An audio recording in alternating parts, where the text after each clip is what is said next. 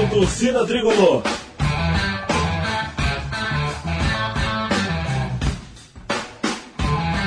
Rock Flu.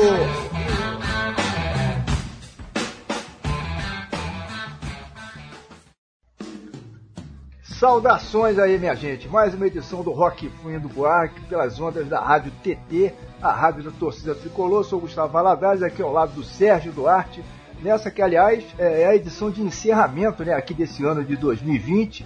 Esse ano completamente doido aí, completamente atípico, né? Em que é, desde o mês de março aí estamos é, vivendo quase que uma espécie de realidade paralela, né? Aí com essa pandemia maluca mas que felizmente, pelo que a gente tem visto aí de notícias, deve acabar é, brevemente aí no início, pelo menos para meados de 2021 aí com a chegada de algumas vacinas é, mundo afora, né? Enfim, mas é isso, estamos encerrando então mais uma temporada aqui do Rock Flu, aliás, quase no apagar das luzes aí, né? Estamos gravando aqui praticamente já dentro do Réveillon, é, nessa que já foi, né, o Serginho, nossa 15 quinta temporada, né, cara? Por incrível que pareça aí, podcastzinho já bem antigo esse nosso, hein, rapaz?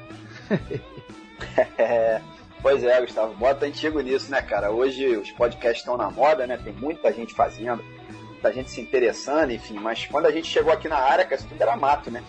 essa é que é a verdade. Bom, mas é isso aí, a gente está encerrando aqui essa temporada 2020 do programa e vamos fechar realmente com chave de ouro, né? Vai rolar mais uma daquelas nossas edições especiais. Hoje o programa vai ser totalmente dedicado a uma das grandes bandas, sem dúvida, né, da história do rock and roll, uma banda que até certo ponto sempre foi um pouco subestimada, né, eu diria.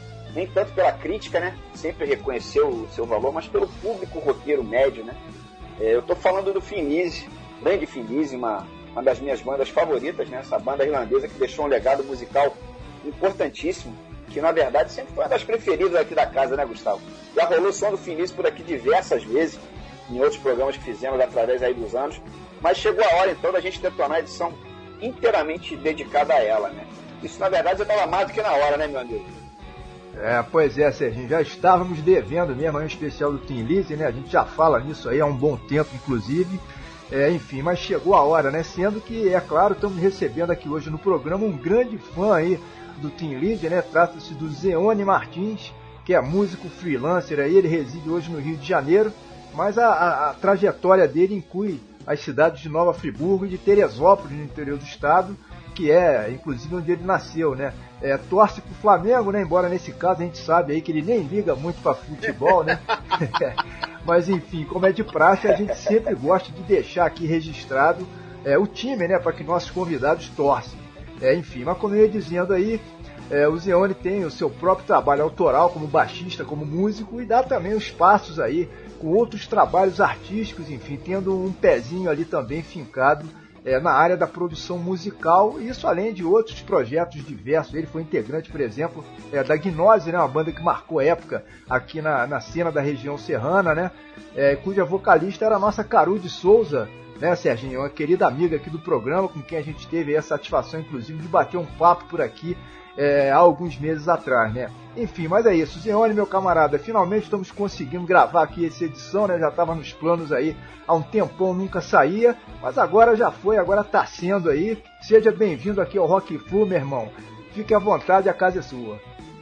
Muito obrigado, muito obrigado. Boa tarde, boa noite, bom dia, pra quem estiver ouvindo. Pois é, tomamos muito tempo para gravar o Tinise, que é uma das minhas bandas assim do coração. Ela só pede pro Metallica e eu tenho uma disputinha com Blaster Coach de qual é a minha favorita. Tem essa. Legal. É um bom perrengue, é um bom perrengue para mim. Eu gosto dessa coisa de, ah, agora eu gosto mais dessa, agora eu gosto mais daquela. Mas eu sou apaixonado por Tim Lizzy. E é assim, uma banda que me acompanha há muito tempo. Eu assim, sou apaixonado. E o Gustavo falou, é a trajetória para ele. Teresópolis não é tanto, não. Eu tive poucas vezes lá até. Mas Friburgo e Rio tem, minha, tem minhas atividades. Ah, Legal. Legal, legal. Zeone, logo na abertura aqui do programa, cara, o Gustavo comentou sobre essa pandemia doida aí do coronavírus que começou para valer em março, né, aqui no Nossa. Brasil. E se estende, infelizmente, até hoje, a gente está gravando aqui em dezembro. Mas, cara, a sua classe aí, a classe dos músicos, dos artistas, enfim, talvez tenha sido a mais impactada ou uma das mais impactadas é, dentre todas as outras, né, diante dessa situação. Eu queria saber o seguinte, cara, qual é a sua expectativa agora para 2021, com o fim desse pesadelo, se Deus quiser, com as vacinas? Vai todo mundo querer tirar o atraso, cara? Você acha que vai rolar meio que uma explosão em relação ao interesse das pessoas por ar, por música, por shows? Qual é a sua expectativa pessoal em relação a isso?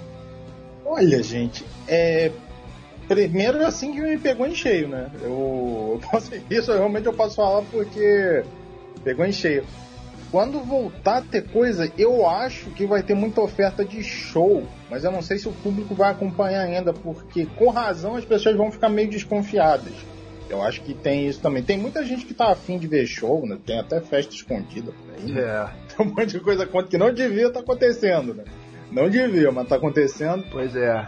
Eu acho, eu acho que vai ter uma demanda assim, mais dentro daquela coisa reduzida, né? Do 30% aqui, né? De público, tudo afastado, acho que vai ter uma explosão sim, vai ter muita oferta de show, com certeza que todo mundo quer tocar, todo mundo quer fazer um evento, quer fazer um, um festival, vai ter muita coisa. E o público a gente vai ter que ver em qual medida que vai. É. Porque tá uma situação assim muito nebulosa, muito nebulosa assim pra música, pegou em cheio.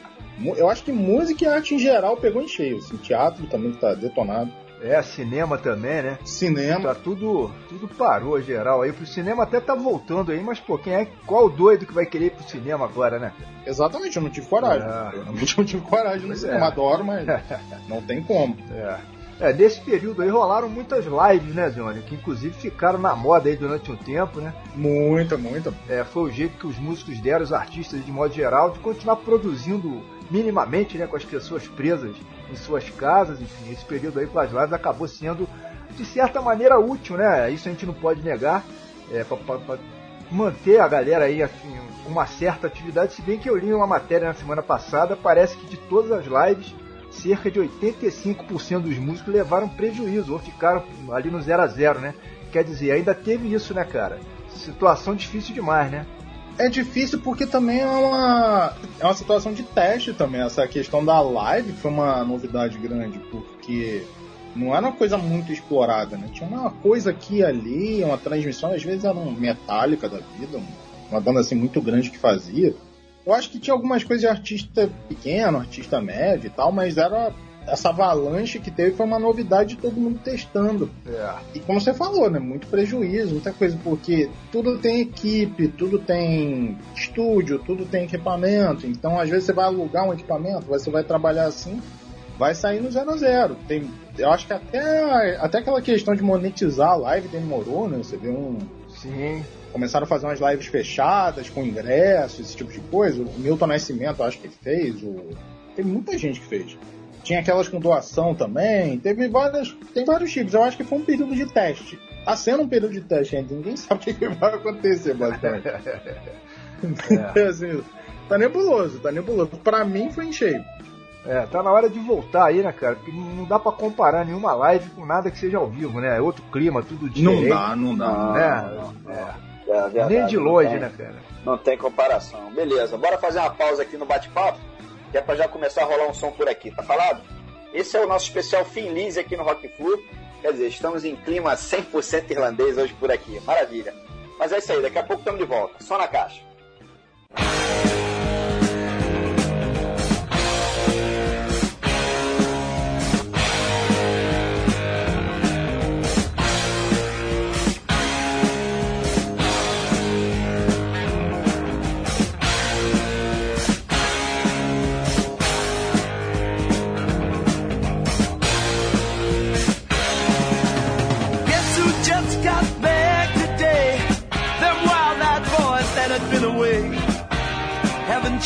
Had much to say.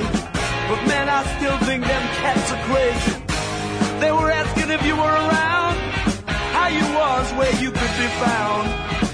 Told them you were living downtown, driving all the old men crazy.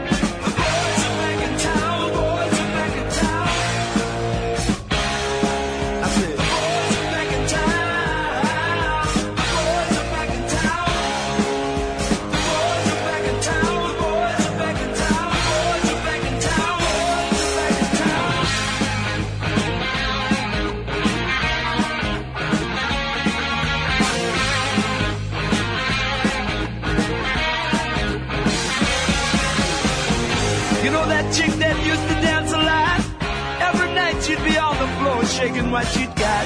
Man, when I tell you she was cool, she was red hot. I mean, she was steaming.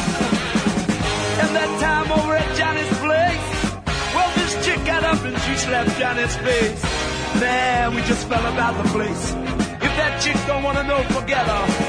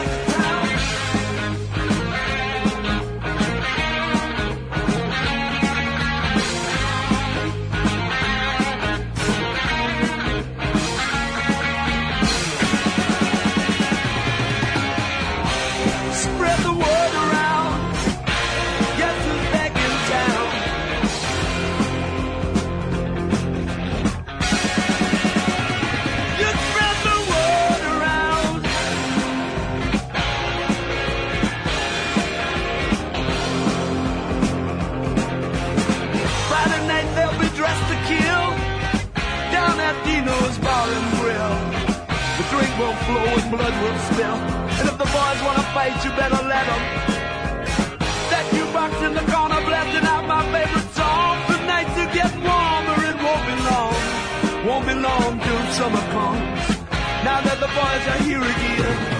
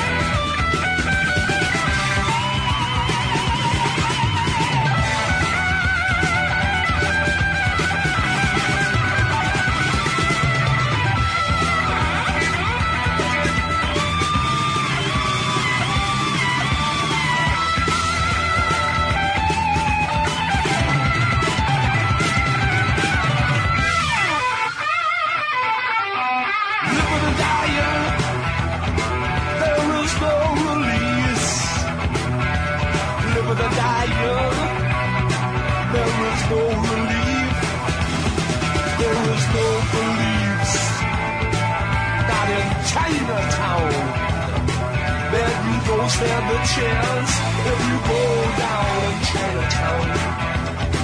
Man, you don't stand a chance if you go down in Chinatown.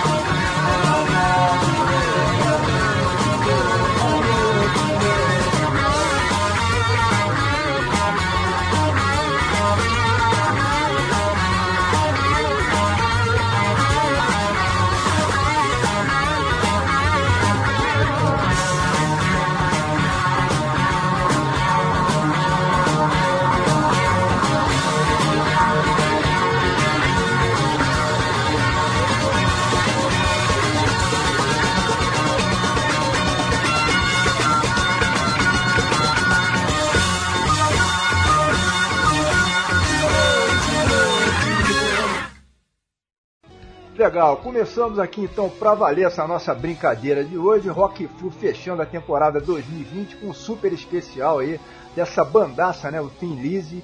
É, e o que rolou nesse bloco de abertura foi o seguinte aí, abrimos com The Boys Are Back in Town, um hit absolutamente clássico, né, pescado do Jailbreak, um álbum de 1976. Depois foi Chinatown, do álbum que é homônimo, né, de 1980. É, e fechamos com For Those Who Love to Live, faixa retirada do Fighting, né, um álbum que é do ano de 1975. É, e eu fiz questão de usar esse termo aí, né, de que a faixa foi retirada do álbum, porque é isso mesmo que aconteceu, né, Zé? Você tem na sua coleção todos os CDs do Tim Lizzy, e na hora de montar aqui o repertório, você mesma que ripou praticamente todas as faixas que vão rolar aqui hoje, né, dos seus próprios CDs. É, quer dizer, isso é muito legal. Você tem aí, pelo que a gente sabe, uma super coleção de Tim Lizzy, né, cara? Cara, é. é. E de outras bandas selecionadas também, né? Tá faltando mais coisas, sim. Mas você curte, né? sim, né? Você sim. ainda coleciona, né, cara? CD e tal. Cara, primeiro que essa parte de, de ripar os CDs foi um prazer, sabe? De, porque eu já tinha no computador e, pô, pegar, analisar. Tem coisa que eu não tenho ainda. E eu tirei de coletânea, que às vezes tem a mesma versão numa coletânea também, que eu tenho umas, eu tenho umas coleções assim que eu gosto muito, eu sou, eu sou bem orgulhoso delas.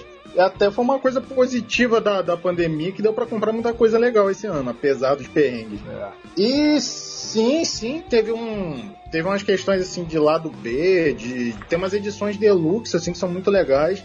Do Team Ninja eu só não tenho dois ainda. Eu só não tenho o Chinatown, né, que você citou aí, que teve no primeiro bloco, e o Vagabonds of the Western World não tenho ainda também, porque eles são caríssimos. Eu não sei o que que dá que o pessoal cobra muito neles. Aí eu tô esperando vir num preço razoável. É, esse mercado caiu muito, né, cara? Ainda mais aí com os serviços de streaming, por exemplo, que chegaram com tudo aí. Com certeza. É, que hoje, de certa maneira, para o bem e para o mal, né, acabam monopolizando esse mercado da música, né, cara? No fundo, não é tão terrível assim, até porque através disso você consegue descobrir algumas coisas, né? Enfim, é uma. Com certeza. A gente tem que ir tentando trabalhar da menor maneira. Na né? verdade, né? na verdade, Gustavo, assim, para nós consumidores, é, é interessante. Agora, para os músicos é uma tragédia, né? porque a remuneração é. do streaming é ridícula. Assim.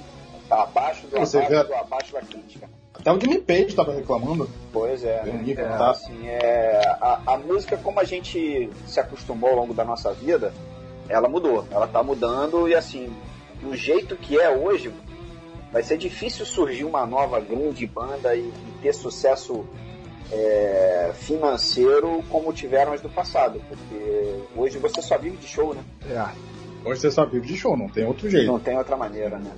É, só que para uma banda, para uma banda ficar grande, né? Para uma banda virar uma banda grande, é, não vai ser através do streaming que vai rolar, né? Precisa ter justamente álbuns. Enfim, é uma, uma coisa complicada, complicadíssima. A conta, a conta Essa questão da música, assim, ela é tão difícil que eu tava vendo uma do Scorpions até a turnê do Blackout, o Scorpion estava tomando prejuízo ao vivo. Olha só.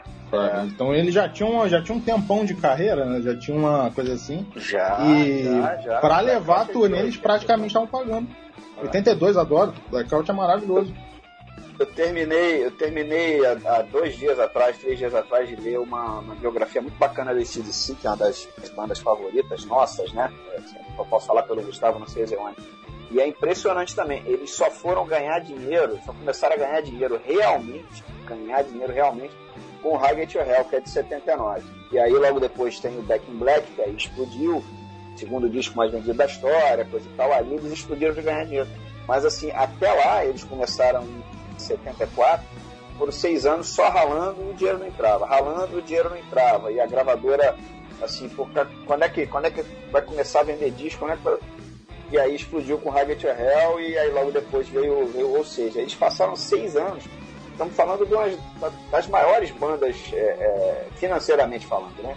Independente de gostar ou não do CDC, é uma das bandas que mais ganharam. Eu, eu gosto muito, pessoal. Mas só foram ganhar dinheiro realmente depois de 1980. Incrível isso. É uma loucura, cara. É, isso aí dá uma, uma, dá uma esperança pra gente, né, sozinho? De repente o, Rock Flu vai, vamos para 16 anos aí, quem sabe? Porra. Hã? É isso aí. Como, fizer, como fizemos aí uns 50 anos de carreira, a gente pode, pô. Mas essa, essa é uma conta que faz sentido, assim, porque até pra banda pequena, até pra artista independente e tal, que também não tem tanto custo, mas tem, às vezes a banda só não dá tanto prejuízo depois de 5 anos. Tem gente que faz uma projeção de 10 anos, às vezes um som mais extremo e tal. Tem essas coisas é. mesmo. E esses ACDC da vida, eles, eles a partir do, do momento né, que começou a fazer show em arena e tal, já fica um show mais caro de fazer. Então pesa pro artista. É aquela coisa, você faz um investimento grande para torcer para ele voltar depois. Para esse DC funcionou maravilhosamente, né? eles não podem reclamar disso. É não, muito, não, é, verdade, é, até merecido. Merecido, é uma puta banda. Certo. É. O, o Zeon, nessas faixas aí que rolaram nesse bloco inicial, cara, todas elas pertencem ao que boa parte da crítica considera como sendo a, a fase de ouro do Phillies, né? Entre 75 e Sim, 1980. muito boa. E coincidindo, de certa maneira, com as entradas do, do Scott Gorham e do Brian Robinson, né? Os dois guitarristas. É, Exatamente. Pro, pro Phil no, no baixo e no vocal e também pro, pro, pro batera, né? Eu acho que é mais ou menos isso. O, aí, cara. o período, período áureo da, da banda acabou sendo esse, né? É que o Tiniz é uma banda engraçada, cara, porque ele, eles estavam começando a achar o próprio som, já era 73 e tal, que foi antes do Eric Bell sair. E com o Scott Gorham e o Brian Robertson, a banda estourou assim por dentro, estourou na química. Assim, ficou uma coisa assim. Vamos dizer que o, o formato se achou ali. Eles fizeram muito experimento depois, mas eu acho que o que deu a engrenagem da banda foi praticamente um recomeço, foi com a entrada dos dois mesmo. Deu uma guinada assim gigante. É, por aí mesmo. O, pro, o programa abriu realmente com três petardos, né, minha gente? De The Boys Are Back in Town. É, e de Chinatown a gente nem precisa falar muita coisa, são dois super classicões aí do, do Team Lizzy, né? Mas tem uma curiosidade sobre a terceira faixa que rolou, né? Essa For Those Who Love to Live é que nela rola uma homenagem a um jogador de futebol, né? O grande George Best, uma das maiores lendas de todos os tempos aí no futebol inglês, que apesar de ter nascido na, na Irlanda do Norte, né? Marcou época, na verdade, no Manchester United, né? nos anos 60, no futebol inglês, aí a ponto de ser considerado o quinto Beatle, ou quase isso aí, devido né, à fama que ele conquistou, até pelo estilo dele lá inconfundível, né? Tanto dentro quanto é, fora do campo, né? Ele era movido aí à base de sexo, drogas, rock and roll e futebol, né? Mais ou menos essa mistura explosiva aí, né, Leone? Era isso, né, cara? Pois é, pois é. E é uma letra, assim, uma letra, é uma música interessantíssima. Eu gosto muito, muito mesmo. Que dessa seleção toda, né, a gente tá falando do ripado, então foi muito prazer também, porque eu gosto muito dessas músicas, mesmo de hits, mesmo as mais conhecidas não tem nada que eu fico, ah, essa música aqui é uma derivação, é um genérico, não.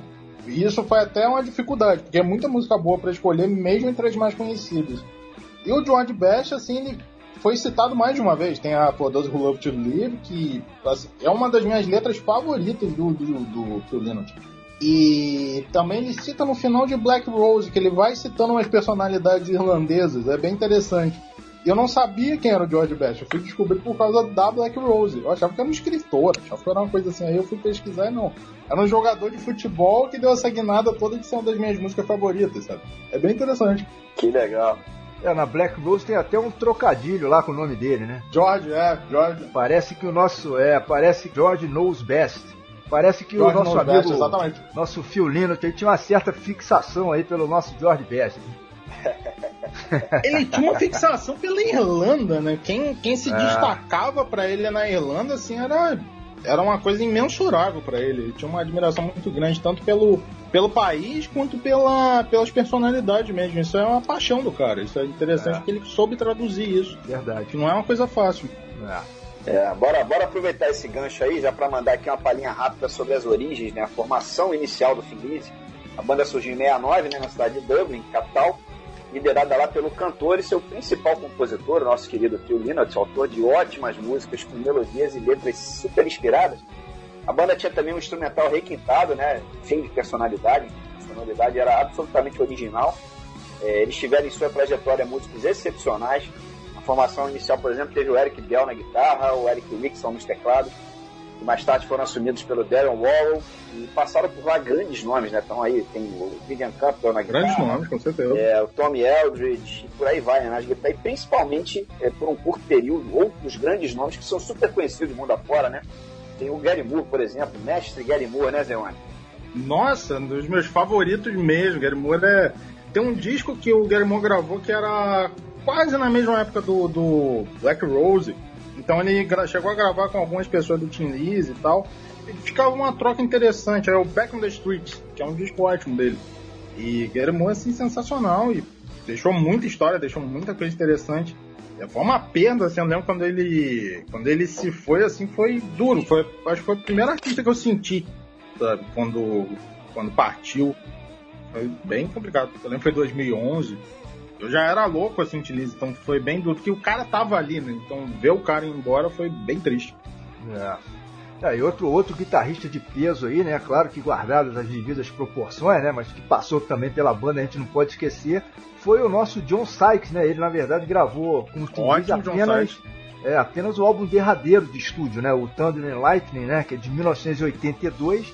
Porém, muitos anos mais tarde, aí depois inclusive que a banda já tinha sido desfeita, enfim, após a morte lá do, do, do Phil, né? E, e, já nos anos 90, foi o John Sykes quem resolveu então é, liderar uma espécie de tributo, né, ao Tim Lizzy, mas usando o nome da banda mesmo, né? sendo que mais tarde, e aí já sem ele. Exato. Já sem ele, ele no time, sem o John Sykes, esse projeto até mudaria de nome, né? Numa iniciativa que veio até do, do próprio Scott Gorham, né? Hoje esse projeto se tornou aí a Black Star Riders, né? Banda que inclusive fechou no Brasil aí há pouco tempo, cerca de dois anos atrás.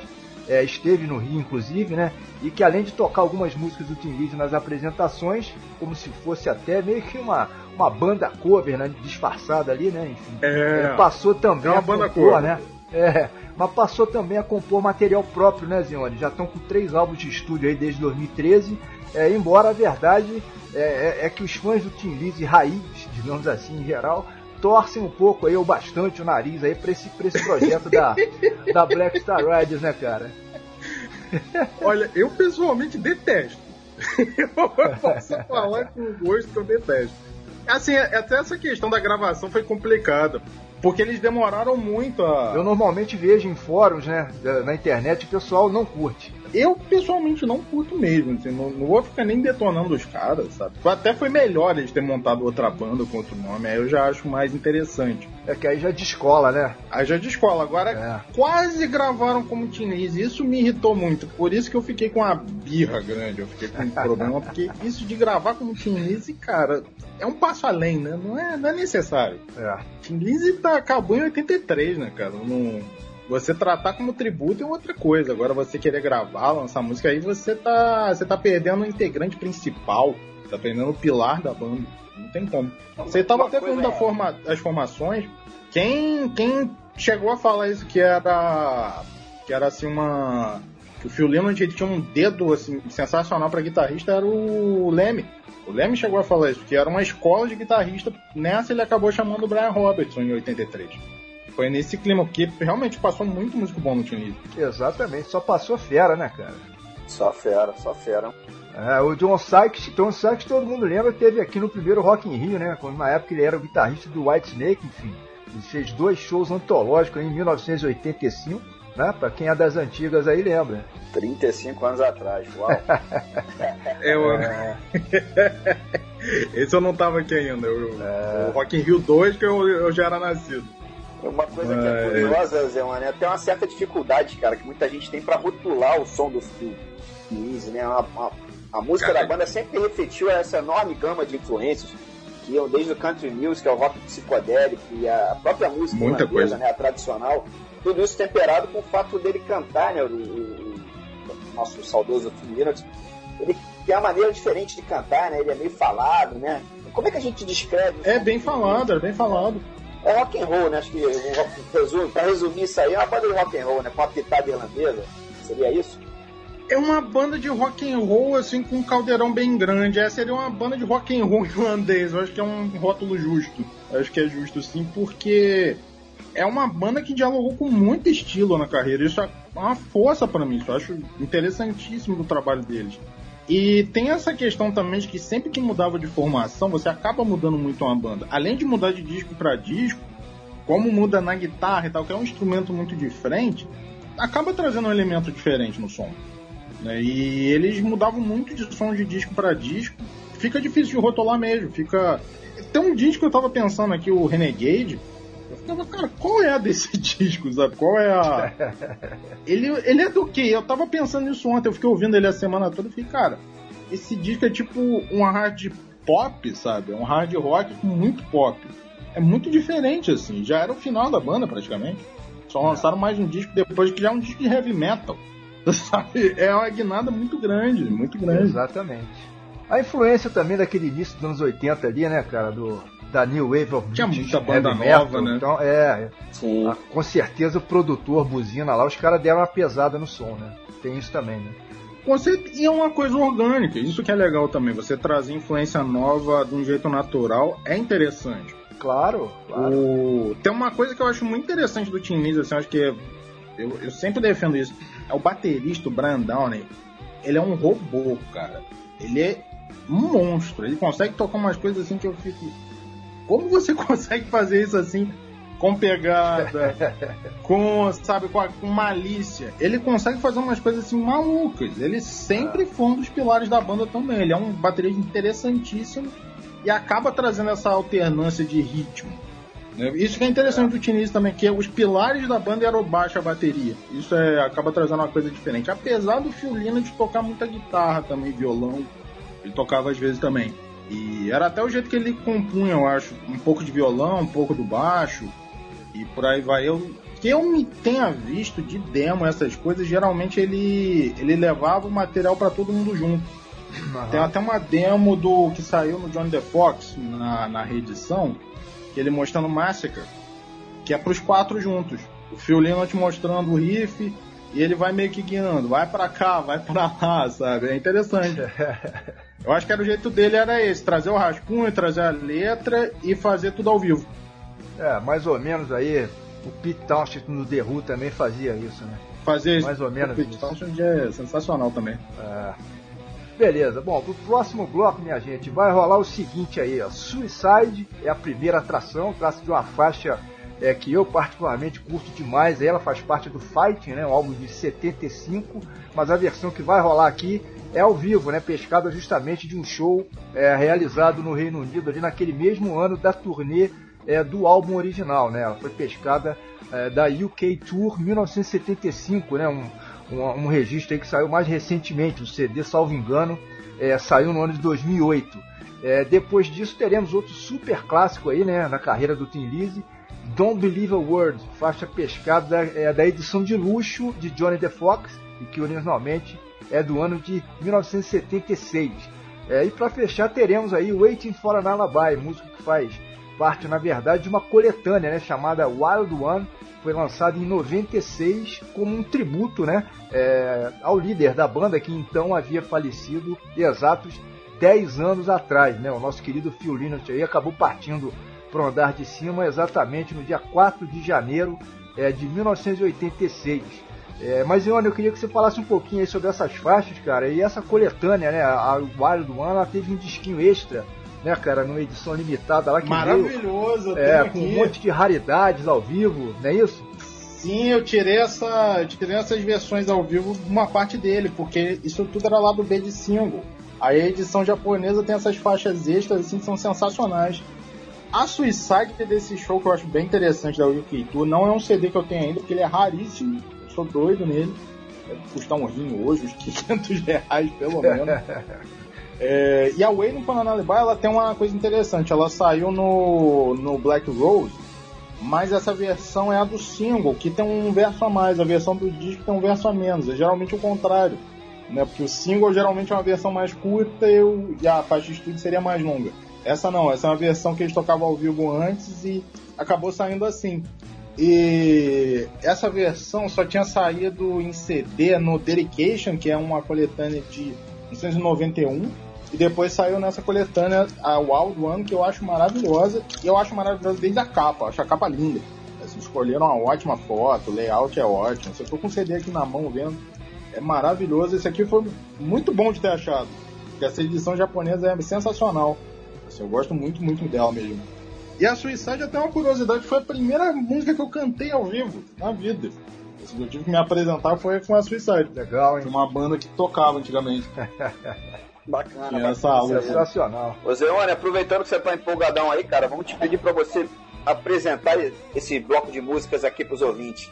Essa é a tradição mais antiga aqui do programa, né? Todo convidado que aparece por aqui precisa fazer esse papel aí de DJ, mandar bala pelo menos numa das sequências, tá falado? Então respira fundo aí, cara. tá certo, bala. então.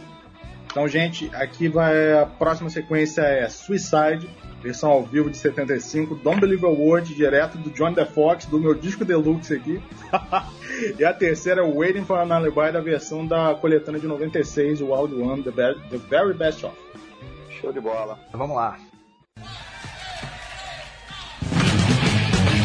The paper called it suicide. A bullet from a 45. Nobody cared, nobody cried.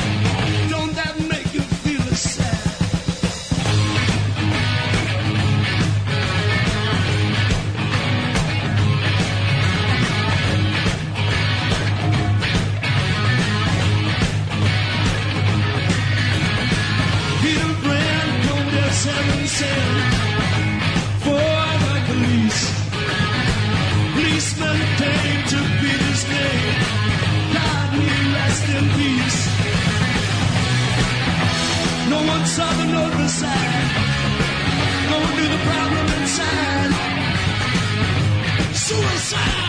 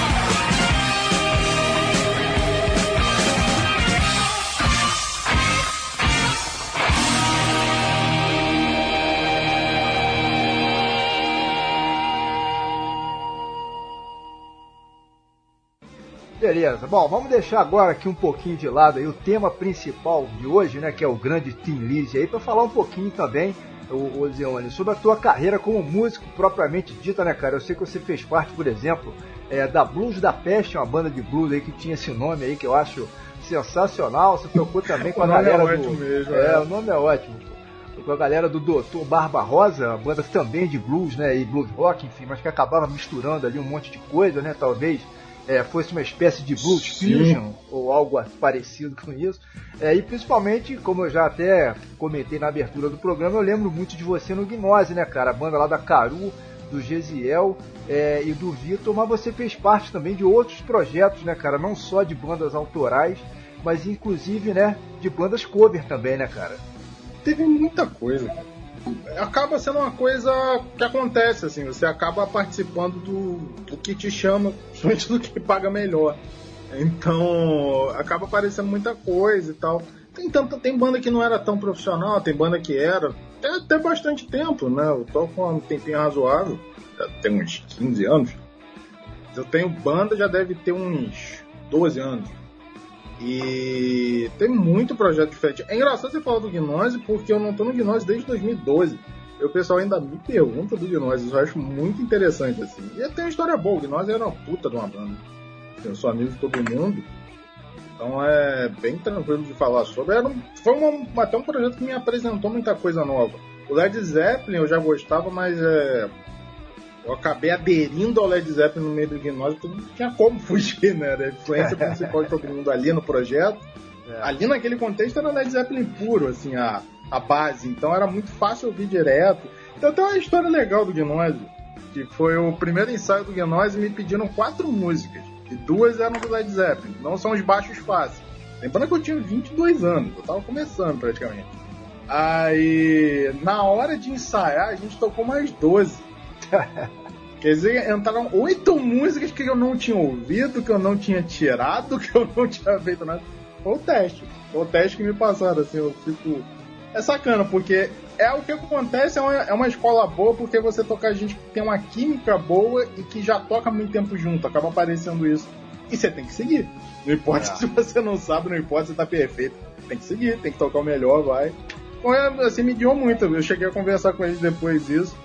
E deixa eu ver eu acabei caindo nesse lado do blues também, porque tem uma base no rock, né? Você acaba, se você quiser estudar isso, acaba podendo estudar. Ele tá, o blues está muito presente, então é, acontece de alguém te chamar e ter uma proposta boa, ter um cachê legal, sabe? Porque até que no tinha um circuito legal, Friburgo já teve também tinha, tinha aquele circuito lá de Rio das Ostras, assim, que era muito interessante, trazia muita gente de fora e tal.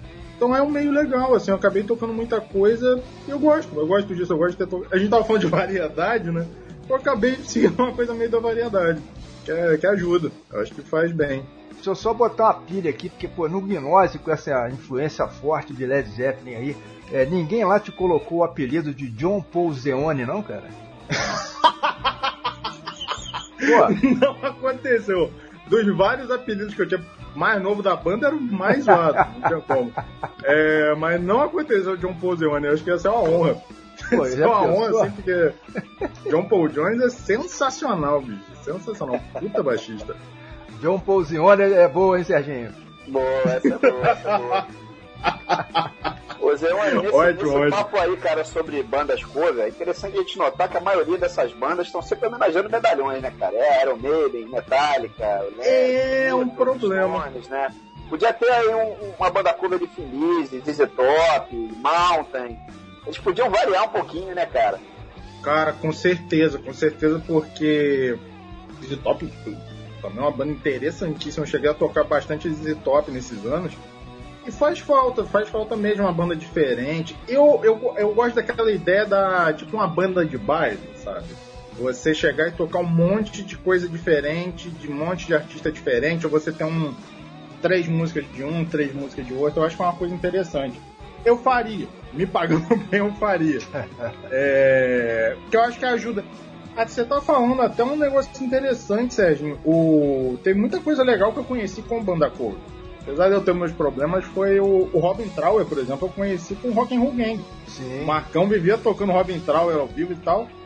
Conheci e tal, fui trocar ideia com ele, porque eles tocavam Gloucester Coach e tal. Eu, pô, e acabou me apresentando muito som, fiquei amigo dele.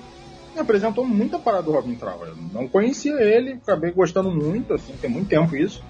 É. E acaba tendo essa, essa função né, de deixar a música mais acessível. Tem isso mesmo e faz essa falta de você puxar um, um artista diferente, você puxar um Mountain, você puxar um Robin Trower, você puxar um Kak, por exemplo. Pô, são as bandas que não, o pessoal não conhece, né? Porque se você ficar batendo só no que todo mundo conhece, fica meio complicado mesmo. É, e o Rock and Roll Gang, Rock and Roll Gang realmente trouxe vários lados B, né? Coisa que a gente não está acostumado a, acostumado né, a escutar. Com certeza. Como o Serginho falou, é, é, medalhão o tempo todo, né? A gente acaba em manda cover só ouvindo sempre as mesmas coisas, né? Cara, mas aproveitando esse gancho aí da, da diversidade musical, você tem experiência, né? Como comentou aí, com vários tipos de projetos diferentes, né? Banda cover, banda autoral, trabalha como freelancer ou fazendo apenas alguma participação em projetos de terceiros. É, enfim, aí eu te pergunto o seguinte: qual é a grande diferença que existe, cara, é, em se trabalhar com todas essas variáveis aí. Eu quero dizer o seguinte: como é que é essa coisa de ser um membro efetivo de determinada banda ou, ou de chegar a liderar um projeto, enfim, tem sempre uma grande diferença nisso tudo, né, cara? Tem muita, tem muita diferença. Assim, porque para uma banda ir para frente é muito trabalho. E eu acabei vendo que o freelancer me ajudava, porque não dá para você ser membro de cinco bandas, não dá pra você ser membro de dez bandas. então você acaba fazendo uma coisa temporária aqui e ali, passa o trabalho, vão embora e tá tranquilo. Eu acabei descobrindo isso na Marg, que funciona bem. E... Mas você levar uma banda às vezes é difícil, porque. Às vezes é difícil, não, é difícil. E é pra ser mesmo. Acho que não. Tudo precisa de trabalho é aquela coisa, vai depender muito de uma pessoa só, ou tem duas pessoas liderando, tem três pessoas liderando, quem marca show, quem ajeita o equipamento, sabe? Quem vai atrás das coisas, quem vai atrás de contato. Que não tem contato só para fazer show, tem um contato de design, tem um contato da divulgação, tem um contato da de fotografia. Tem, você acaba trabalhando com muita gente, então é, você liderar um projeto ou você assumir uma responsabilidade numa tarefa do projeto é é necessário uma tarefa árdua, assim, você tem que carregar isso. Acho que tem essa diferença. Você sendo freelancer, no meu caso, é uma coisa que eu tenho preferido hoje, é, você acaba não entrando tanto nas discussões, você não entra nessa questão. É tipo, às vezes você vai receber uma, uma fatia fixa do cachê, o pessoal vai receber tanto, você vai receber meio tanto, três quartos de tanto, mas é útil também, você não tem tanto perrengue.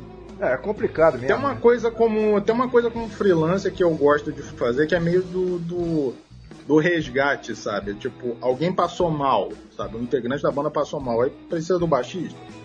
Tem, sei lá, duas semanas pro show, uma semana pro show, eu vou lá e faço. Acho isso interessante também, isso acaba me ajudando. E porque eu preciso muito do ensaio. Eu, eu sinto que eu cresço muito ao vivo, sabe? Eu cresço muito com entrosamento. Então, às vezes, eu tenho que ter uma relação diferente nesse caso, que eu tenho que tirar coisa mais a risca e tal. Mas é isso, tudo tem, tudo tem seu lado bom. Eu acho que tem essas coisas assim que isso acaba me ajudando. Essa parte de fazer o resgate também é interessante, porque é você acaba ficando valorizado para isso, sabe? É. Eu fico imaginando aqui, cara, isso deve ser muito complicado para se gerenciar, né? Qualquer grupo, né? Qualquer agrupamento coletivo, a própria vida como um todo já é assim, né? Imagina quando se trata de algum projeto artístico, envolve além de tudo vários egos diferentes, né? Gostos diferentes. Tudo, tudo mesmo. A dinâmica de uma banda realmente é uma coisa complicada, né? não deve ser fácil, por exemplo, chegar num repertório que agrade a todo mundo. Né? Vamos tocar o quê? Né? Não é à toa que vários projetos, várias bandas, a gente acha que vai decolar e acaba naufragando, né? Além da própria capacidade dos músicos, do mercado em si, isso acaba se devendo muito mais a problemas internos, né? Do que a gente vê que boa parte das bandas, principalmente as iniciantes, elas precisam de algum tipo de curadoria, né, cara? Algum, alguma ajuda externa. Precisa, cara. É, alguém que esteja fora da banda que possa dar uma luz, né? Para que eles consigam desenvolver uma identidade, né? É porque você de fora, às vezes você tem uma, você tem uma visão do que, que, que você está muito entranhado no problema para resolver. Então essa pessoa de fora, sendo ela bem-vinda e tendo ela um papel, ajuda muito. Cara, questão de relacionamento é muito difícil, assim. Por isso que acaba sendo importante a, você entender o conceito que você quer, você entender a proposta do que, que você quer passar como artista ou, ou naquele projeto específico. E tem uma coisa que eu acho que é essencial, eu recomendaria para todo mundo ouvindo também. Façam terapia. Terapia ajuda muito nisso, cara. Façam terapia porque a artista precisa. Que todo mundo precisa e o artista precisa também porque é um relacionamento assim muito intenso, cara. Se a banda engrena, você vai passar semanas juntos, você vai passar anos juntos. Então é. é. bom você ter essa noção, principalmente você ter essa noção de quando não está funcionando, é melhor ir para outro lado e tal. Eu acho que é, tem esse trabalho também, tem esse trabalho de lidar com as pessoas que às vezes é bem difícil. Acaba virando um casamento aí, né? Pra coisa funcionar é bem. É um casamento, né? Gustavo. É, é, um casamento. É, a, a banda tem que atuar quase como um time mesmo, né? Como uma equipe, nem sempre é o que acontece, né? Como vocês dois muito bem disseram aí.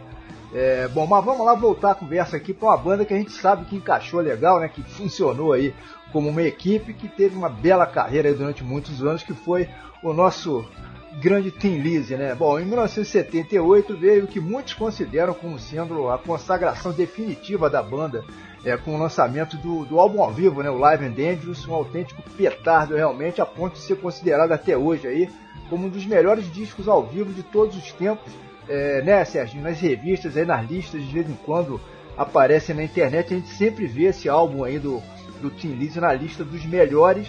É, e a faixa que vai abrir o próximo bloco, né, Rosalie, foi pescada justamente é, desse Live and Dangerous, né, Zione? Álbum maravilhoso, assim, Rosalie é uma das minhas favoritas desse disco, eu escolhi assim com muita muita paixão nesse caso. Eu gosto muito dessa versão, que além da performance ser muito boa, ainda tem uma surpresa no meio. Eles faziam ao vivo de tocar um trecho de Cowboy Song, que virava Cowgirl Song no meio. Inclusive o Motorhead fazia uma versão dessa música com esse trecho, inclusive. Eu vi até o show em 2007 no, cara, na Fundição Progresso. Eu nem tinha me ligado que era Tinise, não sabia que era a versão e tal, e depois eu fui descobrir. É bem legal isso. É uma ótima versão, eu adoro o baixo dela, adoro a guitarra dela, acho que é puta som. Legal. Bom, o que vai pintar aí na sequência de Rose ali é Town, a faixa que pertence ao Renegade, álbum de 81, e que tem uma curiosidade que é a seguinte, né? Esse talvez tenha sido o disco mais malhado, mais detonado do Tim pelo menos em relação à crítica, né? A produção, por exemplo, muita gente considerou equivocada, tentar levar a banda a uma sonoridade mais próxima das bandas de rap tradicional, aí teve muita crítica à, presença dele no White, guitarrista tinha uma pegada mais direcionada para o blues e não para aquele tipo de hard rock que o Lizzy produzia, né? Porque embora o Renegade já tenha sido o segundo álbum que ele gravou com a banda, caso ele participou também do anterior, do Chinatown, mas essa faixa especialmente, Zé One, ali, Cristão, essa tá bem legal, né, cara? Essa faixa é bem legal. A gente estava falando de ZZ Top um tempinho atrás. É, eu escolhi essa música por causa disso. De além de ser uma faixa bem diferente do Tim Lizzy, não ser de um, não ser uma coisa assim tão consagrada, tão conhecida, ela ainda tem essa pegada do ZZ Top, que era uma das bandas favoritas do Phil Lynott. Então é, foi uma influência que também creio que tenha sido orgânica. Funcionou muito bem, eu adoro essa música. E eu até tava falando, eu, eu tô ouvindo, antes da gravação do programa, fiquei ouvindo o Renegade a semana inteira. Eu peguei os discos que eu menos ouvia. Eu gosto do Renegade, mas é um disco mais complicado mesmo. É. Bom, vamos fechar esse terceiro bloco aqui de hoje com um super clássico aí do repertório do Tim Lizzy. Trata-se, na verdade, de uma canção tradicional irlandesa, né, que foi ganhando aí inúmeras interpretações ao longo dos anos. É, mas a do Tim Lizzy é certamente a versão mais antológica aí que fez a faixa realmente é, explodir no mundo inteiro. Né? Estou falando de Whiskey in the Jar, né, minha gente, que é outro grande clássico. Originalmente foi lançado em novembro de 72 como um single é, e incluída mais tarde no Vagabonds of the Western World álbum que é de 1973. É, muito embora essa versão que a gente vai detonar seja ao vivo, né, de um show na cidade de Cork, no sul da Irlanda, e que foi pescada aí é, do disquinho de bônus, né, que veio na versão de luxo é, do Chinatown, que é de 2011. É, e essa versão, se não me engano, ainda traz aí o Mid Yuri, né, do Ultravox lá na guitarra, não é isso, Zeone? Essa versão é muito interessante. Ela tem. Primeiro, a versão em si é interessante, tipo a performance é muito boa. Tem a. Eu conheci no YouTube há muitos, muitos anos atrás, muito antes de sair. E tem o Midiuri na guitarra e é interessante essa versão porque é só ele tocando guitarra. O Phil Lynott ele faz uma piada, assim, ele faz um comentário meio jocoso porque que o Scott Gorham não sabe a música, que o Snowy White não sabe a música, porque o Scott Gorham nunca gostou dessa música. e... É, a gente vai manter, a gente vai manter essa, essa, esse trechinho da fala aí antes da música, aí vocês vão, vocês vão curtir. é muito interessante essa versão assim, eu acho. É a minha versão favorita de Whisky Jar. Com Tiniz, com qualquer outra banda, é desse show, plateia cantando no talo, tapando o som da banda, é sensacional. E foi uma ótima escolha, assim, que. Ótima escolha no sentido de eu ter me envolvido, assim, eu fiquei muito feliz de poder trazer ela. Porque foi muita. Foi um prazer ter escolhido essa faixa, que eu acho que funciona muito bem. Pra, qualquer, é, pra apresentar o Tinise para alguém, eu acho essa versão sensacional. É. A gente não pode esquecer também da versão do Metallica, né? Mais recente, ela saiu no 98, naquele álbum duplo deles, né? O Garage fez muito sucesso, Sim. inclusive apresentou, né? O Whisky in the Jar uma nova geração de ouvintes. Pra mim, inclusive. Eu comecei com essa música, eu comecei com, com, com um clipe de, de Jar. Ele tinha um negócio na MTV que passava um clipe com um pouquinho de informação. Aí eu fui descobrir que era um disco de cover e que essa era, era uma versão do Tinise, que era uma música folclórica, né, tradicional da época, bem interessante. Eu tô conhecendo em 2003, 2004, acho que foi 2003. Esse disco do Metallica, é, minha formação musical começa nele. Que depois desse disco eu fui atrás de tudo que eles tinham gravado ali, todos os artistas, e eu fiquei, uau, sabe, até hoje. é uma puta referência pra mim. É. Beleza, muito bem, vamos lá. Bloco 3 chegando aqui na área. Vamos começar dessa vez aí com Rosalie. Depois quem chega é Live This Town. E vamos fechar então com Whiskey in the Jar, numa versão ao vivo aí maravilhosa. Quase que uma catarse coletiva aí, como o Zeone falou, com o público acompanhando a banda, cantando é, a plenos pulmões. Enfim, é uma pérola realmente.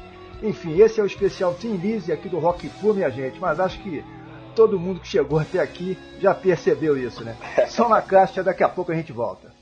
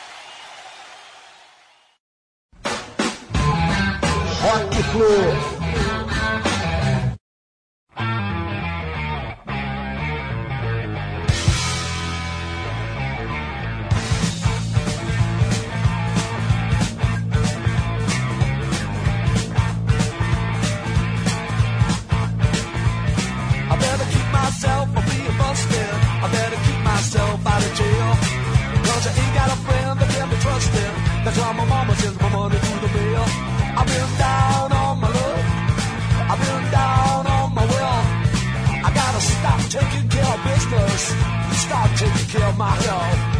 I gotta leave this town. I gotta leave this town behind. I gotta I gotta, I gotta leave this town tonight. Well, I said I'm down on Main Street, which is a long, long way to go. But before I started, I was calling on the corner, still waiting for my sugar to show. I've been down on my luck. I've been down on my wealth.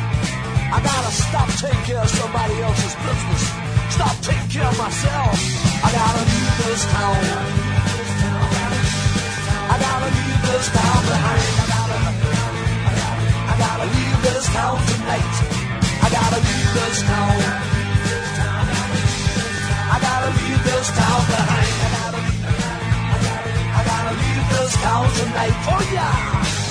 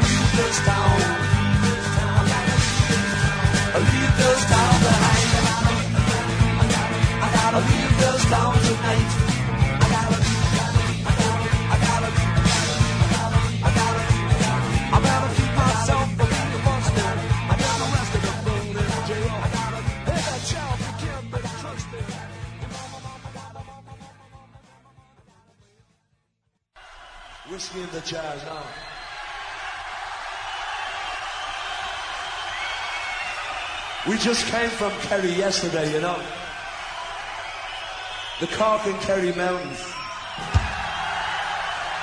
The only reason we can't play Whiskey in the Jar is because Scott doesn't know it. And Snowy doesn't know it. But Midge over here, he knows it.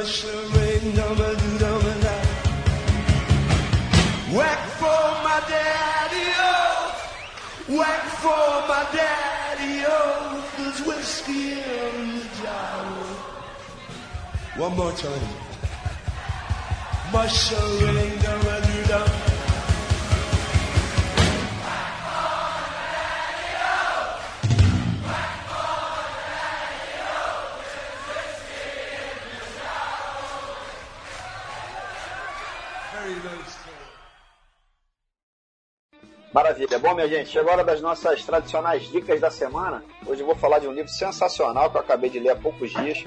É a biografia do ACDC, escrita pelo Mike Wall, jornalista inglês que é especializado em música, muito conhecido. Ele é ex-editor, por exemplo, da revista Classic Rock, trabalhou também em diversas outras revistas e canais de TV. E também é autor, por sinal, de uma outra biografia recente que é sobre Led Zeppelin. Mas enfim, essa versão em português aí do ACDC se chama simplesmente ACDC, a biografia, saiu pela Globo Livros em 2014.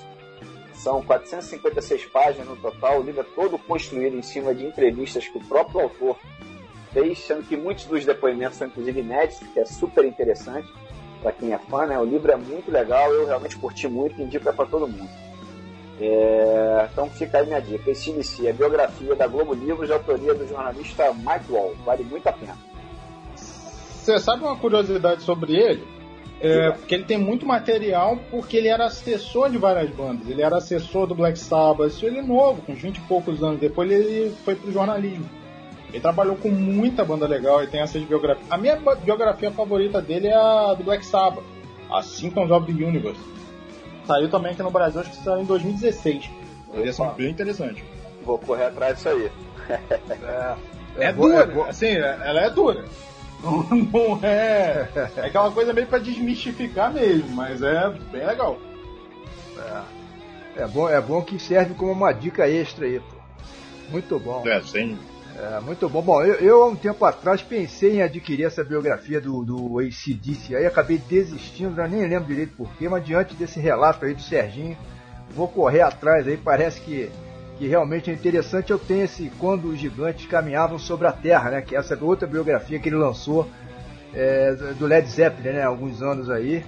Enfim, muito bom realmente. Bom, com relação à minha dica da semana, né? Já que o tema principal hoje por aqui é o Tim Lizzy, eu vou falar de um box set lançado recentemente aí, em plena pandemia mesmo, né? Isso tem poucas semanas aí, chamado Rock Legends. São seis CDs é, e um DVD, aí nesse super combo aí que contém nada mais, nada menos que 74, né? Isso mesmo, aí 74 faixas inéditas, é, quer dizer, inéditas pelo menos em termos oficiais, né? Já que muita coisa já tinha aparecido antes é, através de, de, dos chamados bootleg, né? Através dos anos aí. É, enfim, em toda a sua carreira, o Lizzy lançou um total de 12 álbuns de estúdio, mais meia dúzia de registros ao vivo, né? Além disso, 10 DVDs, tem muitos singles aí, documentários em vídeo, é, algumas coletâneas muito legais, mas agora surge aí esse box set maravilhoso, é um material que de repente pode fazer a festa de fim de ano aí, né? De quem é, é fã da banda, né? Já que não teve festa de Natal, nem vai ter Réveillon direito aí por conta dessa confusão toda. Para quem é fã do Tim Lizzy aí, ou até para quem ainda não conhece a banda, fica a dica aí, né, desse box set sensacional. É, é botar esses seis CDs mais esse DVD para tocar, né, ô Zeone? Tá resolvida a festa de, de Réveillon de qualquer roqueiro que se preze aí, né, né? Rapaz, até a sugestão, quem quiser me dar um presente nos próximos anos, tá aí. Eu super aceito. Esse, esse box ele tem uma história engraçada, porque há uns seis anos atrás eu tinha ouvido, tinha lido que um fã tinha vendido um, uma coleção de fita que ele tinha do próprio Phil Lynott. Acho que era um amigo do Phil Lynott, era um fã e amigo. Tem uns seis anos, se caçar no Google tem essa história, 2014 mais ou menos, saiu muito lugar, saiu na própria Classic Rock, na Metal Hammer. E é, uma, é um box set bem interessante que realmente é muita coisa nova, assim, tem muita coisa que é exclusiva dela, nem os bootlegs tinham. Eu conheço alguns, tem muita coisa que não saiu ali. O que era coisa antiga são os materiais de single e tal que é interessante porque também tem muita coisa que não saiu em outro lugar, principalmente em CD. Tá, tá tudo ali junto. E tem livro, tem livro de poema do Lynott, tem, tem um documentário do, do Tim Lizzy, é bem interessante. Eu tô super querendo comprar, mas não vai ter como agora. Tem que esperar baixar aí. Beleza. Bom, agora há pouco rolou por aqui um papo sobre os caminhos musicais aqui do nosso convidado de hoje, né, Gustavo? O, o Zeone Martins, que é músico, é baixista aí dos Monstros falamos também sobre as bandas cover, né, de uma maneira geral, essa coisa interessante que a gente sabe, né? É, apesar daí de toda a sua idolatria em relação ao Finise, cara, você, e apesar de ter participado de alguns projetos com banda cover, você nunca teve a chance de tocar um som do Finise ao vivo, Zeone, embora tenha chegado a ensaiar algumas vezes. Conta aí pra gente o que, que aconteceu, Exatamente. Cara. É porque o Tinise não é uma banda assim, muito fácil de tocar. Então, às vezes, você tá tocando com pessoa que não tem preguiça, essas coisas. É, eu tinha um problema com baterista nessa época tem um trecho da música que tem uma guinada assim muito grande, ela muda muito e ele nunca ouvia a parte dali. Então ele nunca tirou, eu acabei me enchendo e música do repertório.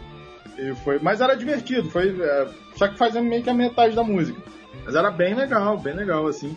E o Tinise não é uma banda fácil de tocar mesmo porque como vocês estavam falando até no começo do programa, o próprio público roqueiro não conhece tanto, não vai tão a fundo no Tinise, não conhece Talvez por não ter tanta exposição e tal. Então é quando você vai chegar num consenso acaba ficando meio difícil. Você tem que, você tem que ser meio duro para tirar umas músicas dele, vamos dizer assim. E mas é uma banda assim, provavelmente no meu projeto eu vou acabar tocando. Eu tava evitando cover, mas eu vai acabar saindo um ou dois times, não, não tem jeito assim, porque é, é banda do coração, para mim não tem como. Não tem como fugir. É, bom, mas a gente pediu pro Zeone preparar aqui pro programa, já que ele nunca tocou Tim Lizzy ao vivo aí, pelo menos aqui no Rock Flu vai rolar, pô.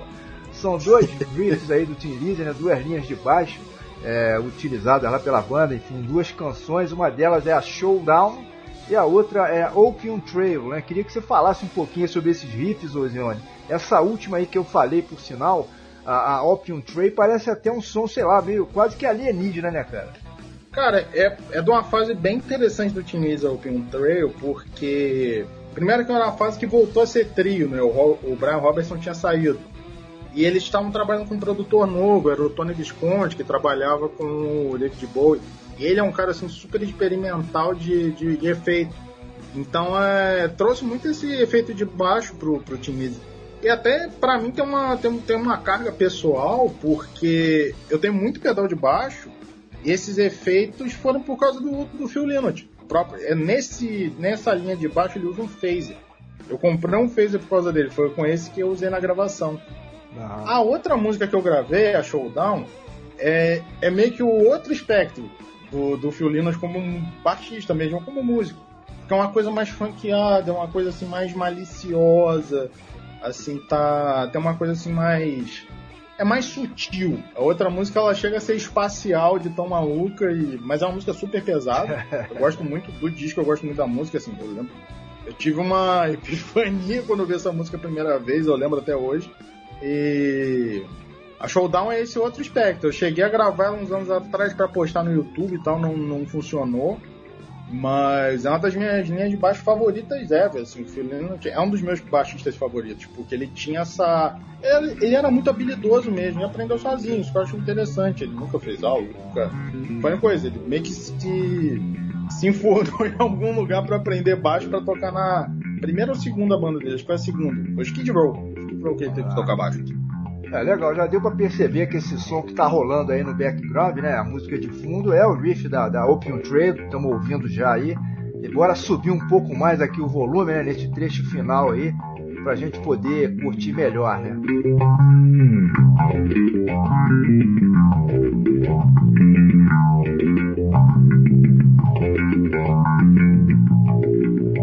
É, muito legal realmente. Já a outra linha de baixo que você pescou, o, o Zeone, da Showdown, que é essa que tá, que tá começando a rolar no fundo aí.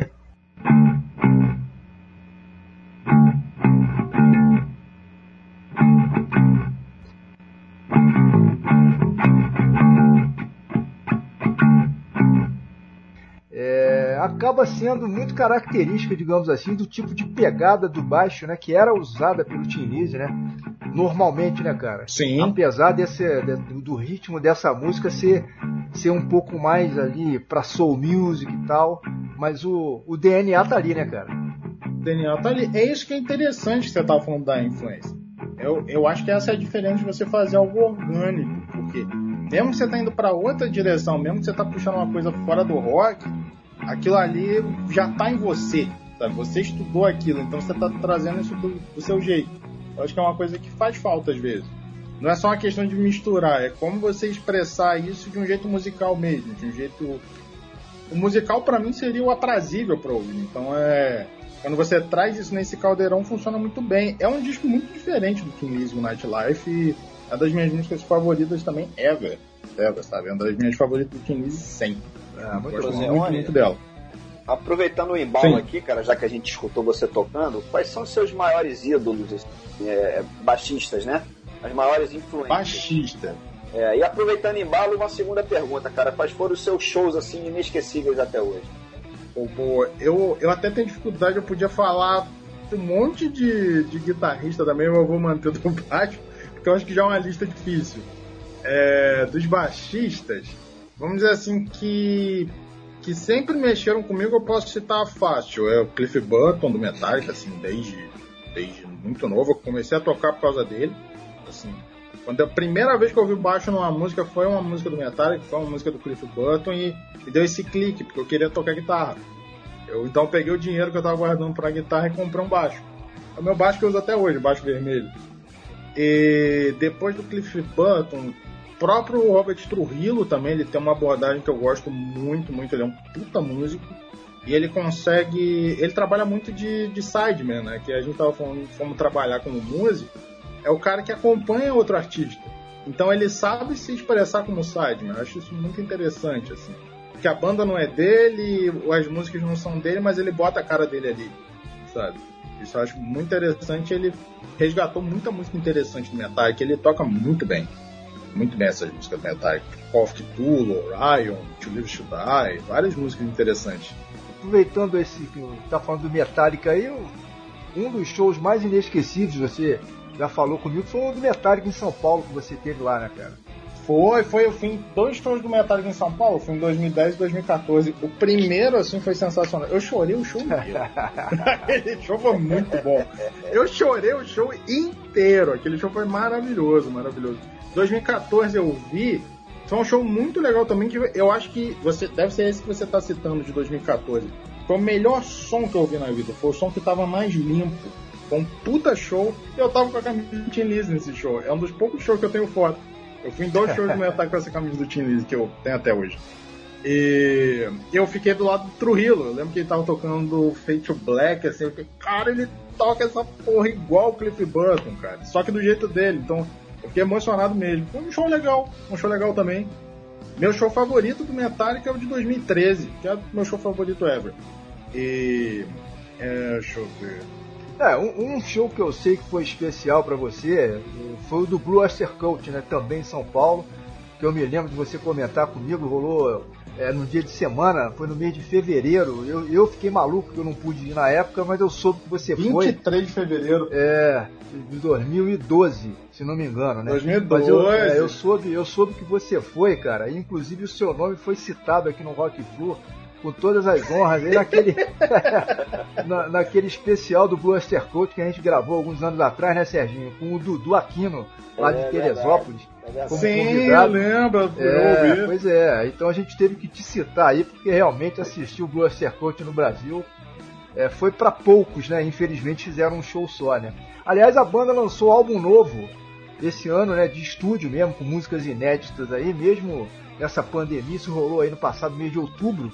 É, o álbum se chama The Symbol Remains, que serve até aqui pra gente passar pra galera como uma dica a mais, né? É, como uma dica extra da Sim. semana aí. É, enfim, mas o show de São Paulo, o, o que você teve presente, deve ter sido uma loucura total, né, cara? Cara, foi uma loucura porque o Blaster Cult é uma das minhas bandas favoritas também. Posso citar como baixista o Joy Bouchard do Blaster Cult. São seis baixistas que eu gosto muito. Eu colocaria o Peter Hook do Joy Division do New Order, o Leme e o Joy Bouchard do Blaster Cult. E o Phil Lynott. Já, já perdi a conta já.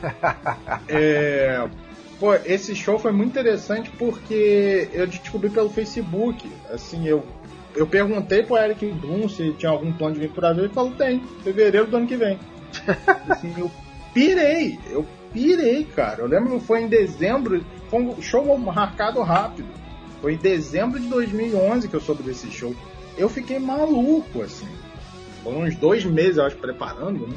E foi um show legal, assim, foi um show meio curto. Eu Por mim tinha rolado mais música. Acontece às vezes da banda vem aqui pro Brasil, não sei se é a viagem, não sei se é ar-condicionado, nessas coisas. Então, às vezes a banda bota um setlist mais padrão, aí em outro lugar eles já tocam um som diferente e tal. Mas foi um show bem legal, um show bem legal. Tem até uma história engraçada desse show, porque no final tava morta, assim, eu tinha ido pra outro mundo, já porque eles tocaram das minhas favoritas no final, a Perfect Water. Não é a música que eles costumam tocar. Eu tava maluco. e depois do show eu tava no bar conversando com os caras, eu tava conversando com um dos caras da banda, o guitarrista, o It Castelhano. E. Pô, trocando ideia com o cara, fui pedir um autógrafo e tal, só que não tinha uma caneta. Eu corri no bar pra pedir uma caneta. Nisso me pararam os moleques de Minas, eu acho, uns três moleques, sei lá, moleque de 20 anos já, né? Vamos dizer assim. É. E eles tiram uma foto com a gente, eu. Não, cara, eu não sou da banda, não, velho. Eu não sou nem hold. Os caras da banda estão ali, velho. O cara não tira foto com a gente. Eu, por quê, cara? Você é o Phil Lynott, eu. Quê? eu, eu desisti, tá, vou tirar foto. Só porque eu tava com a camisa do Tim Lisa. Eu acho que era a única pessoa com a camisa do Tim Lisa ali, os moleques piraram, piraram, piraram. foi, foi a interação que eu fiquei rindo muito tempo disso. Foi uma loucura. Aí eu voltei a falar com o guitarrista e tal, ele me deu palheiro, me deu tudo aqui. Porque ele tem um trabalho de cover interessante. Eu falando que eu não gosto de cover, eu já citei um monte de cover legal aqui, né? Olha como é que a gente morde a língua, né? ele, ele tinha um trabalho. Agora não, agora ele chama convidado, mas ele fazia tudo sozinho. Ele chegou a fazer uma versão de Bohemian Rhapsody, assim, cantando tudo, tocando tudo, e é bem interessante. Ótimo músico, então. E eu tinha citado essa versão, ele me arrumou uma palheta, eu tenho aqui separado. É bem interessante. Esse show foi muito legal, cara. Esse show foi muito legal mesmo. Pô, você tá vendo uma banda de 40 anos, os caras estão ali, sabe? Tá tocando bem, tá cantando bem. Tocaram Emit, Emit 62, que é uma música que eu gosto muito. Tocaram várias coisas legais, assim. E pelo que eu entendo, do Aftercoat costuma escolher o repertório na hora, então você acaba vendo uma coisa diferente. Por mais que tenha um repertório padrão, às vezes alguma coisa diferente você vai ver. O Eric Bloom que escolhe o repertório. Bacana, então bacana, acho bacana. que tem coisa que ele tirou ali. Eu valorizo ah. muito isso também. Bom, minha gente, nós, ah, isso é legal, cara. nesse quarto e último bloco aqui de hoje, a gente vai detonar a faixa que na verdade pertence à carreira solo do Phil Linus, né? Muito embora essa seja uma versão ao vivo. E na verdade executada pela própria banda, né? Pelo próprio Phil. Um show de Dublin no ano de 1980. Ela se chama Dear Mr. Lonely Hearts. Adoro essa música. É, a faixa original essa música é maravilhosa. Solo em Sorro, o primeiro álbum o solo dele, né? Que é daquele mesmo ano de 80 Lembrando que ele lançaria ainda outro trabalho, né, o The Phil, The Phil Album, que é de 82, ambos gravados aí curiosamente ainda com o Finlise na ativa, né? Embora já se notasse, claro, uma certa decadência, inclusive física dele, né, que infelizmente naquela altura já estava começando a perder a, as, a luta contra as drogas, né? Pois é, ali tem, essa fase é complicada. Eu gosto no estúdio, mas ao vivo já tinha uns problemas. Já, infelizmente o cara não estava bem, né? É. é complicado. É engraçado você falar disso, que rolava uma treta com o próprio Snow White, porque eles faziam a gravação do tanto do álbum solo do Phil Lynott quanto do Chinatown e do Renegade e não sabia para onde ia a faixa, se ia pro álbum solo, se ia pro disco do Tim Lizzy, então isso deu uma treta grande, foi um dos motivos dele sair. É, pois é, essa própria música, ela é do álbum solo do Phil Lynott, mas ela é toda gravada pelo Tim Lizzy, não tem nenhum músico de fora. São os quatro ali juntos, que na época tinha um tecladista também, mas eu acho que são só os quatro juntos. E é uma ótima música. É, legal. Bom, a faixa seguinte a pintar por aqui nesse quarto bloco vai ser a Thunder and Lightning, é, que faz parte do álbum que é homônimo, né, de 1983, é, nesse ano em que a banda fez então né, a sua chamada turnê de despedida, claro que eu estou falando é, turnê de despedida da banda original, né, não levando em consideração aí é, as diversas reencarnações posteriores aí que rolaram mais tarde. É, mas naquele ano de 83, duas dessas apresentações na Inglaterra foram registradas em vídeo, saiu também um álbum ao vivo é, chamado Live, como até é, já foi comentado aqui hoje, né? O John Sykes participou aí dessa fase final, fazendo inclusive com, com que a banda passasse a ter uma sonoridade um pouco mais pesada do que a habitual, né? Esse registro é, não está entre os mais clássicos, digamos assim, do Tim Lizzy, né, Zeone? Mas até que que Thunder and Lightning tem lá os seus momentos também, né, cara? Cara, é um, é um caso que a performance não tá tão legal, mas é um disco que eu gosto. Talvez o som não seja tão legal também, aí já é uma coisa de pós-produção, essas coisas. Mas o repertório é ótimo. E esse show é muito legal porque não tem participação de quase todo mundo, menos do John White. Ele saiu obrigado. Mas todo mundo participou. Eric Bell, Gary Moore, Brian Roberts. No final é todo mundo junto na The Rocker. Aí tem um riff de cada um. Esse show é bem legal. E essa versão que tá aqui é de estúdio da Tony Light. Essa música é sensacional, cara. Não é meu disco favorito do Tinise, mas é uma música sensacional. Eu tava ouvindo hoje de novo. Puta som. Essa, foi outra epifania quando eu ouvi essa música pela primeira vez também. É um motorhead com teclado essa música. Então meu solo de teclado favorito sempre. É. Se você maravilha. quiser pensar como seria um motorhead com teclado, é essa música. Sabe? Eu acho muito interessante. Bom, com relação à faixa que vai fechar essa sequência aí, nós já tivemos uma pequena palhinha dela aqui no programa, né? Tô falando da Showdown, música que te ouviu o riff principal agora há pouco, né? Quando rolou por aqui aquelas linhas de baixo detonadas aqui pelo nosso Zeone Martins. E vocês vão, vão perceber que ela se inicia justamente com aquele andamento, né? Que foi reproduzido aqui por ele, que ficou muito bacana. Essa faixa pertence aí ao álbum Nightlife, de 74, que é considerado por muitos, muitos críticos aí como o álbum mais diferente, fora do padrão, digamos assim, de todo o catálogo deles. E traz a banda, por exemplo, uma pegada mais suave. Né? Esse álbum tem pitadas até de soul music, né, Zeone?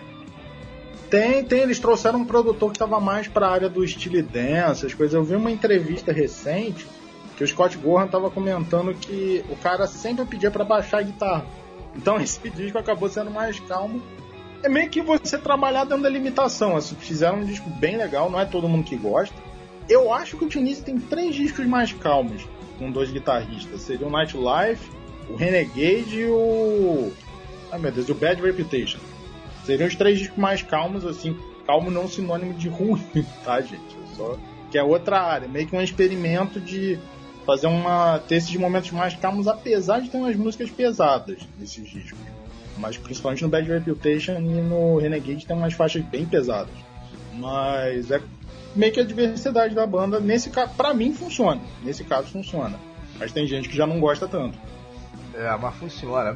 Geralmente quem não curte é o pessoal mais do, do rock pesado, né? Só quer saber de, de pauleirada. Bom, vamos, vamos jogar essa sonzeira toda aqui pro ar, ô Zeone, meu camarada. Vamos, vamos pedir para você de novo apresentar mais essa sequência aí pros ouvintes, já que você mandou bem aí na vez anterior, meu irmão. Repete a dose. Vai lá, respira fundo aí é, e manda bala. Bora lá. Nosso bloco 4 agora com três músicas sensacionais do Tim Lizzy. Ou do Filino de Solo. Que é, a primeira é Dear Miss Lonely Hearts. Uma puta versão de 1980. Tem um comentário sobre o RDS, que é uma, uma casa de show lá. Teve um, tava tendo um boicote a show na época. Ele chega a comentar isso. Eu acho muito engraçado a intro. A próxima é Thunder Lightning, do álbum Thunder Lightning, que é uma puta faixa pesada, e Showdown mostra outro espectro do Kinesis. Uma V mais funk, digamos. Que é uma música sobre gangue também, é muito interessante isso da letra. E, pelo que entendi, os personagens são reais.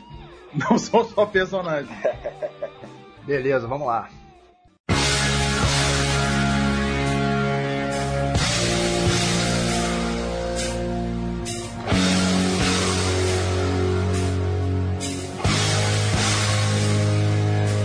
Bill's lonely heart Had to write this letter Tell you how I came to be her She was sweet but I dated her sister. That's how I made my mistake. I can't forget her. Felt depressed Till when the mind suggested that I write you this address. So unless you can find a cure for my loneliness It will persist Lonely boy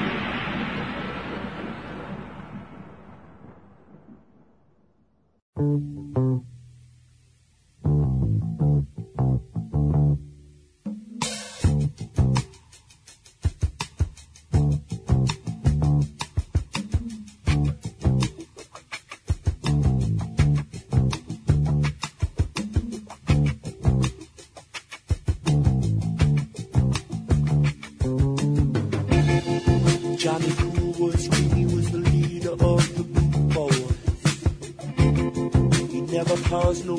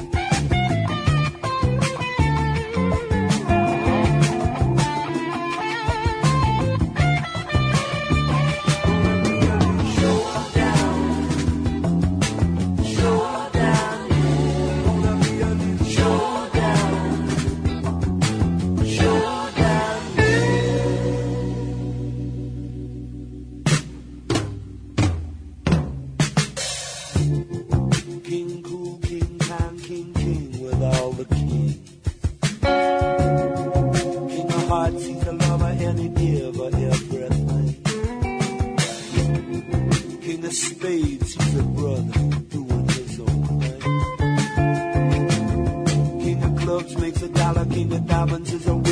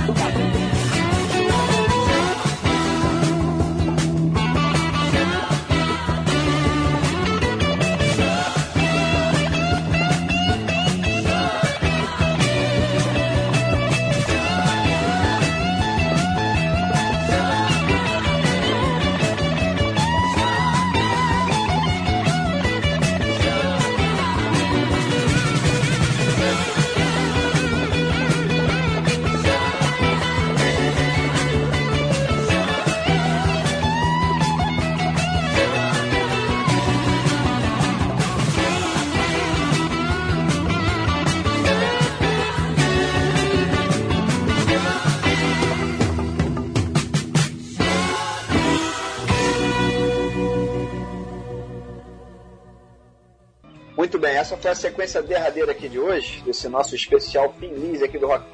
Pois é, estamos infelizmente nos aproximando do encerramento dessa edição. E claro, né, já queremos agradecer mais uma vez aqui a presença do Zeone Martins, que é músico e que é principalmente um grande fã, não só de Finlizer, mas de rock and roll em geral. Zeone, meu amigo, valeu mesmo, cara, pela presença aí. Acho que foi legal aqui a brincadeira, né? Foi, foi ótimo. Muito obrigado por ter me chamado mesmo. Então, tá sendo um prazer aqui. Falando de rock and roll e, e tricolores conhecidos, é, vale citar o Marcos Bragato aqui do Rio de Janeiro. Baita jornalista, grande fã de Tinise também.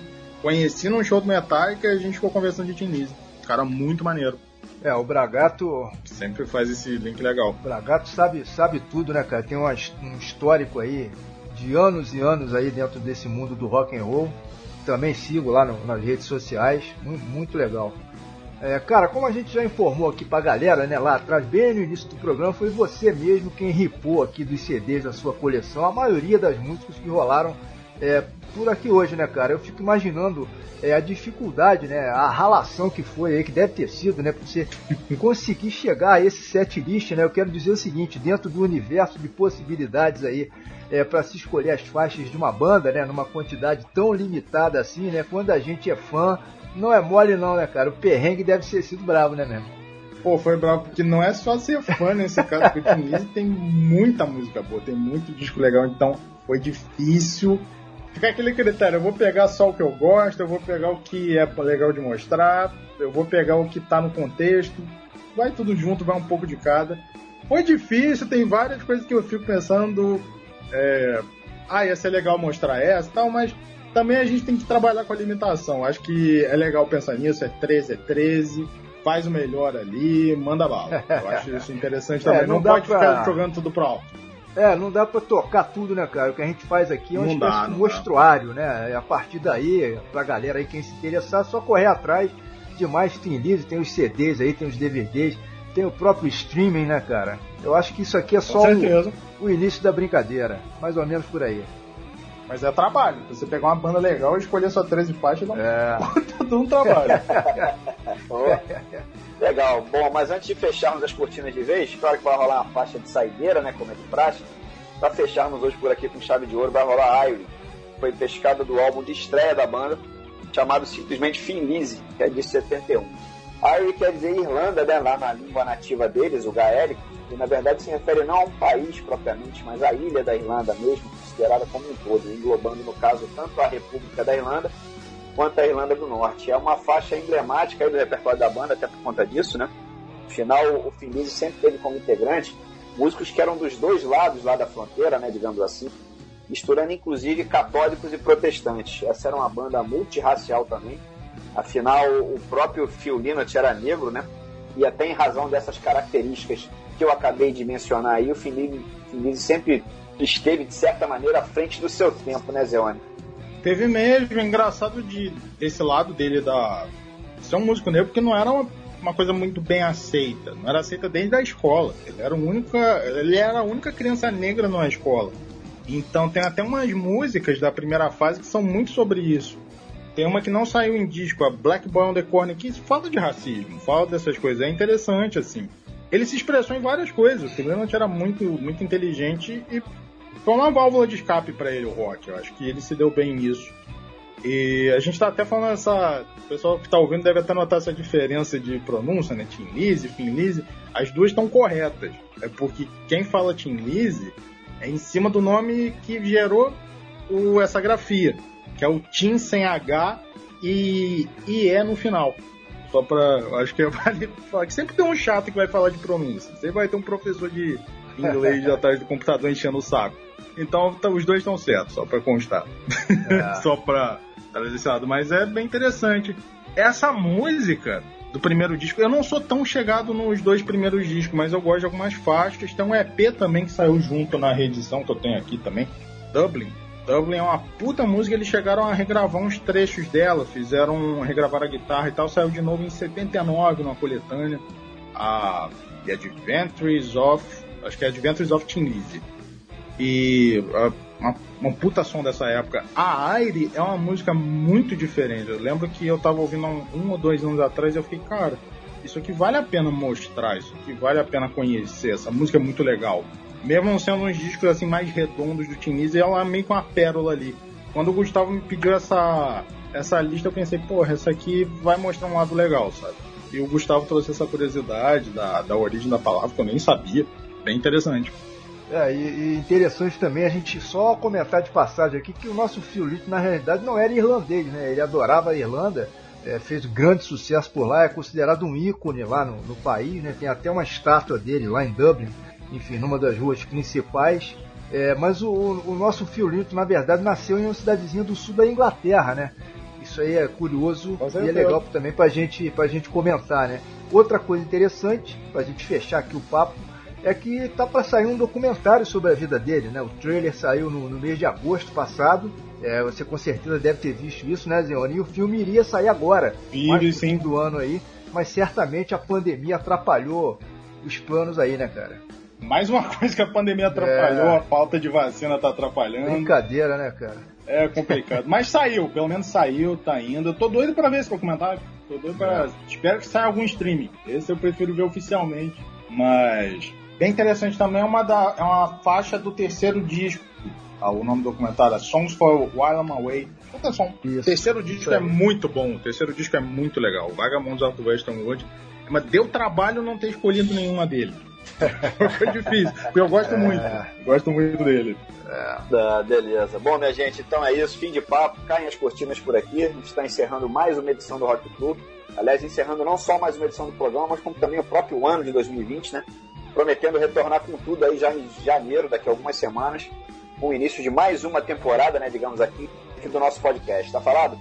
Hoje em dia tá chique aí da gente falar em temporada, né, Gustavo? Fica parecendo seriado aí da Netflix, né? É. Mas enfim, eu deixo um abração aqui pro Gustavo, outro também pro Zeone, nosso convidado aqui de hoje.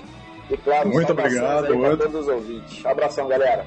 Obrigado, Gustavo. Obrigado, Serginho. Valeu, valeu. Valeu, valeu, valeu, obrigado, cara. Valeu, Zeone. Grande abraço aí, que 2021 seja o ano da retomada aí, né? Ampla, geral e restrita da própria humanidade como um todo aí torcer para em breve estarmos juntos Tomara, aí, quem sabe boa. mandando uma gelada aí para celebrar o fim dessa pandemia, né? Se Deus quiser, né? Tá fazendo muita falta. Já tá no off já, né? Tô sequinho pra tomar uma cerveja, gente. É. Vocês não tem ideia. Eu passo na frente de um bar, eu fico doido, mas eu não vou, cara. Não vou. Pois é. Não, não dá. É. O pessoal não tá se cuidando, cara. Tá todo mundo mas, aqui, é, mas eu tô doido. Vamos esperar, vamos esperar um pouquinho. Daqui a pouco vai rolar. Tá todo mundo seco aqui pra ver um não, show também, né? Poder voltar é. a ver música ao vivo. Ver show, cara. Puta merda, tem muita coisa legal. É isso aí. Vamos, vamos combinar então. Passou isso tudo, a gente se reúne e manda uma gelada aí, de repente com o Zeone tocando Tim Lizzy pra nós. Opa, que maravilha. Tomara, tomara. Vai sair, vai sair. É. Tá essa dificuldade de ensaiar também. Eu tô evitando, mas vai rolar sim. É. Beleza. Beleza, galera. Um abraço aí. Valeu, Serginho. Valeu, Zeone. Valeu, valeu, valeu, Gustavo. Obrigadão, gente. Abraço. abraço. Aí, Valeu.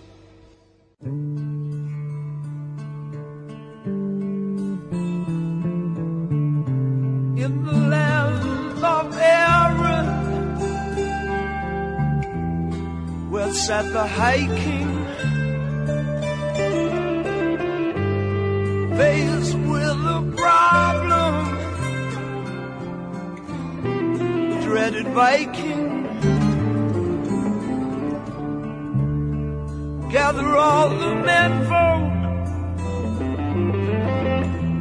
speaking the Celtic tongue.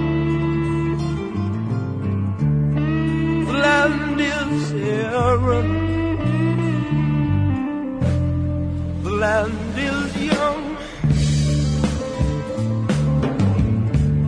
Stands Red O'Donnell fighting the Saxon folk.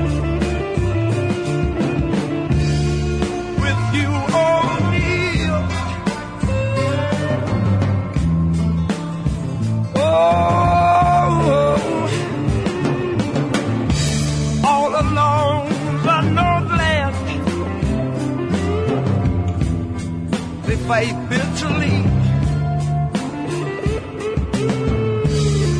The land is barren. The land is